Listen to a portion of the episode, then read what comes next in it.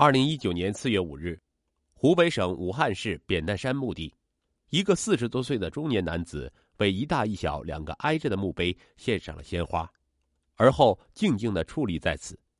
半晌，他哽咽着说：“老婆，儿子，我对不起你们娘俩，我有罪。”说完，泪水决堤而下，无法遏制。二零一八年八月的一天晚上八时许。湖北省武汉市一个小区里，吃过晚饭后的居民们像往常一样围着小区内的花径散步。突然一声巨响，引得大家回头，只见十一栋的花径鹅卵石上趴着一个女人，七窍流血。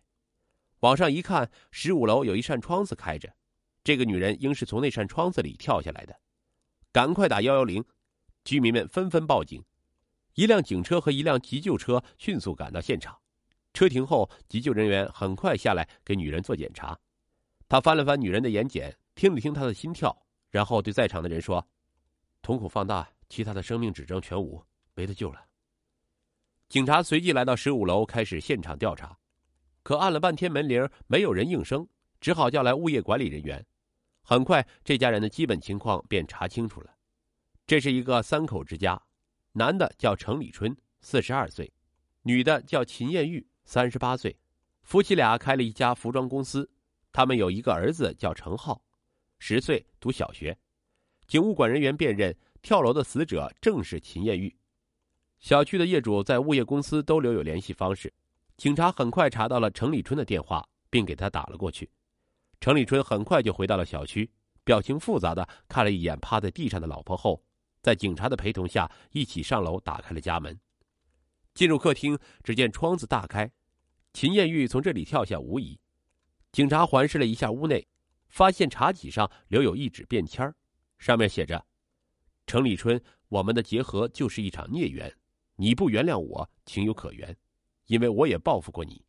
可你不认儿子，我只好把他带走了。”读了遗书，大家立即在家里寻找程浩。打开他的房间后，有一个小男孩仰面躺在里面，一动不动。程立春跑过去，一面摇动着小男孩的身躯，一边大喊：“程浩，程浩！”小男孩毫无反应，显然孩子已经断了气。程立春双手揪住自己的头发，大呼一声：“都是我的错呀！”然后痛苦的蹲在地上哭了起来。警察仔细检查了一下小男孩，发现小男孩身体冰冷，脖子上有一条乌青卡痕，确定这是一起命案。立即向桥口区公安局刑侦大队报告。很快，刑侦大队派出大批侦查人员赶赴现场，开展侦破工作。根据现场遗留物证、秦艳玉手背上的挠痕及目击证人的陈述，基本上可以判定是犯罪嫌疑人秦艳玉先掐死儿子程浩后再跳楼自尽。犯罪嫌疑人已经死亡，但对于秦艳玉的作案动机，程立春应该最清楚。于是，侦查人员将他带回询问。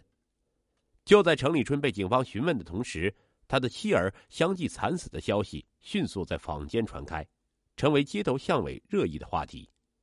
哎，听说程立春的公司前几年还准备上市呢，也很少见夫妻俩公开吵架呀，这家里怎么会出这样的事儿啊？程立春和他老婆背井离乡来省城打拼，好不容易挣下这份家业，他到底做了什么缺德事儿啊？闹得如今妻死子亡的。在程立春结束对警方调查的配合，并回到家中后，这些议论仍在继续。在妻儿的葬礼上，程立春的父母哭得死去活来，岳父岳母更是伤心的数度昏厥。大家都觉得家里出这么大的事儿，程立春脱不了干系。料理完妻儿后事的一天晚上，程立春独自坐在客厅的沙发上，望着空荡荡的家，突然悲从心起，积聚了多天的泪水决堤而下。程立春是二零零四年在深圳一家服装厂做市场营销时认识的秦艳玉。那时，秦艳玉是该厂的服装设计师。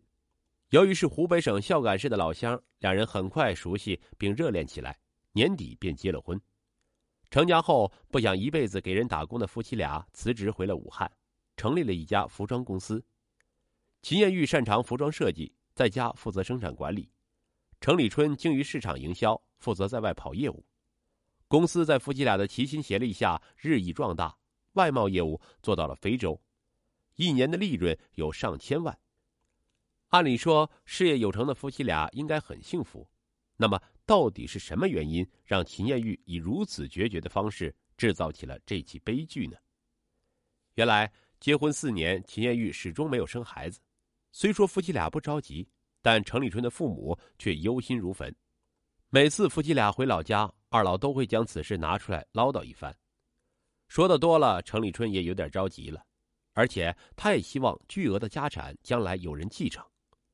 可老婆的肚子始终没动静，他毫不犹豫的认定是老婆的问题，并用行动表达了他的不满，那就是待在家里的时间明显少了，借口谈生意，经常泡在外面。丈夫的变化，秦艳玉看在眼里，气在心头。有一天晚上，程立春又没有回家。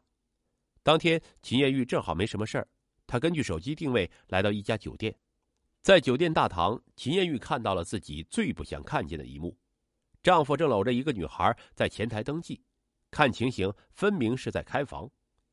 气血上涌的秦艳玉一个箭步冲上前去，不由分说的扇了那个陌生女孩一耳光。程立春被惹恼了，索性无所顾忌的说：“你又不能生牙，还不许我找个人来生？看在夫妻一场的份上，若你受得了，我们就这样过；若你受不了，我们就离婚，公司咱俩一人一半。”没想到丈夫会说出这样寡廉鲜耻的话，秦艳玉一气之下开上车，在街上毫无目的的飙了起来。不知不觉间，她来到了汉口江滩的一家酒吧。落座后，她要了一瓶烈酒，便喝了起来。半醉半醒间，她发现自己面前不知何时坐了个大男孩，她便拉着他一起喝酒，并向他倾诉自己老公是多么混蛋。这个男孩一边陪她喝酒，一边安慰她说。他既然对不起你在先，你也可以给他戴绿帽子。醉醺醺的秦艳玉不停的点头。朦朦胧胧间，秦艳玉与酒吧男来到了附近的一家酒店，然后一起进了房间。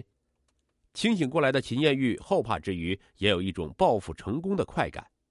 虽然老公出轨对不住她，可她也来了一个一夜情给扳平了，所以她绝口不提离婚的事儿。一个月后，秦艳玉有了异常反应。呕吐、厌食、嗜睡，略有常识的她跑到药店买来试纸测了一下，还真是怀孕了。秦艳玉喜极而泣，她把自己怀孕的消息用微信方式告诉了还在外面鬼混的程立春。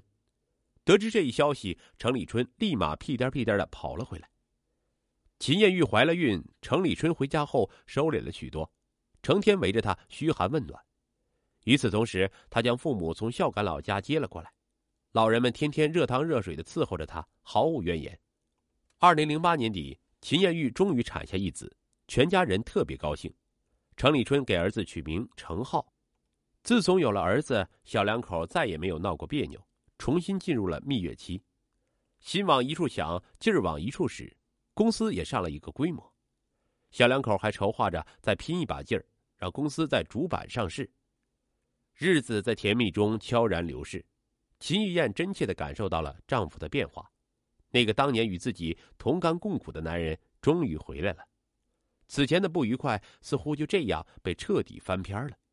可随着孩子一天天的长大，秦艳玉开始变得胆战心惊。这儿子虽长得越来越好看，可这眉眼像足了一夜情的那个男孩。忐忑不安中，他经常失眠。光阴荏苒，一晃几年过去了，程浩长大了。程立春公司上市的事儿也显现出雏形，就在这个节骨眼上，孩子的血脉问题暴露了。有一天，程立春谈成了一大单业务，高兴之余，请几个同行聚会，席间还把自己儿子的照片发到微信朋友圈。听完这些人的夸赞后，他去了一趟洗手间，回到包房里时，在门外却听到了里面的人有人对话。一个人说：“程立春商场得意，可是情场他未必呀。”另一个接话问：“这话怎讲？”